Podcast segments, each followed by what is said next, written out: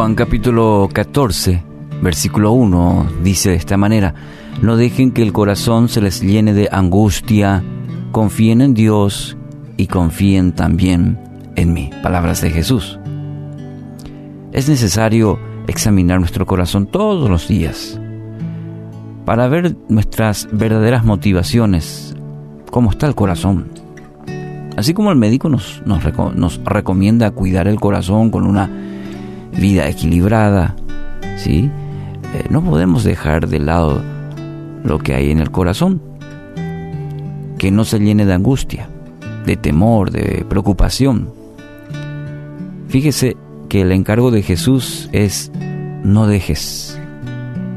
Es decir, hay una acción que nosotros tenemos que hacer, que tenemos que evitar. Antes de una acción le precede una decisión, es decir, yo decido, luego lo realizo. Entonces es nuestra la decisión de dejarnos guiar por el corazón o confiar en Dios. Dos caminos. Nosotros elegimos. Dejarnos guiar por el corazón, ese es un camino no muy sabio. Ya Jeremías en el capítulo 17, versículo 9 afirma, el corazón humano es lo más engañoso que hay y extremadamente perverso. ¿Quién realmente sabe qué tan malo es? Dice Jeremías en el capítulo 17. Pero Jesús nos ofrece el camino. En el versículo de hoy nos dice, confíen en Dios y confíen también en mí. Aquí está la fuente para una vida plena. Cuando decidimos y lo llevamos también a la práctica, es decir, logramos confiar plenamente en Dios. Ahí experimentamos una verdadera paz. Juan 14, 27 nos asegura esta promesa de Dios. Es decir, Él ya hizo su parte al decirnos, les dejo un regalo, paz en la mente y en el corazón. Y la paz que yo doy es un es un regalo que el mundo no puede dar. Así que no se angustien ni tengan miedo. Juan 14, 27. Esta es la promesa. En que Dios que siempre toma la iniciativa, pero nos da a elegir, nos pone a consideración. Aquí está el regalo, paz en tu mente y en tu corazón. Y la paz que yo doy es un regalo que nadie puede dar, dice. Y nos asegura otra vez eso diciendo, no, no se angustien ni tengan miedo. Debo tomar ese regalo. Debo hacer mi parte que es tomar el regalo y, bueno, vivir ese regalo que Dios me ofrece.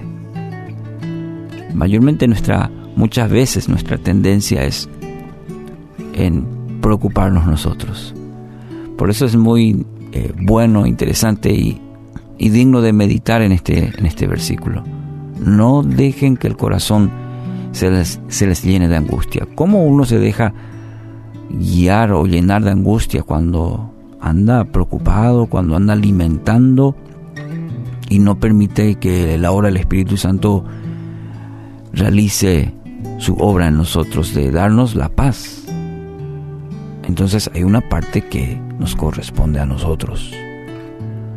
Dios le ofrece esta esperanza y paz, querido amigo, amiga. Esta promesa en Juan 14, 27. Él siempre va a guiarnos hacia una vida de esperanza y paz. Ahora, ¿qué decisión usted va a tomar hoy? ¿Va a seguir simplemente a lo que le dicte su corazón? ¿O va a decidir por Cristo confiando toda su vida a, a Él? ¿Va a descansar en la soberana y perfecta voluntad de Dios?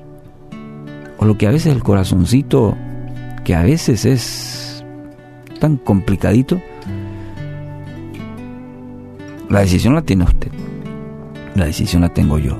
Hoy es una magnífica oportunidad para decidir, yo decido, recuerde, yo decido confiar contra todo pronóstico, aunque no vea eh, la luz al final del túnel, como se dice, pero hoy es una magnífica oportunidad para decidir en la situación que atravesamos, decidir confiar en Dios. Decido. Entonces, quizás una afirmación importantísima para esta hora del día es decir, hoy yo decido, decido confiar en Dios mi Padre. No se ve señales, quizá inclusive no lo sienta, pero usted hoy pueda decir, yo hoy, en el nombre de Jesús, decido confiar en mi Padre Celestial.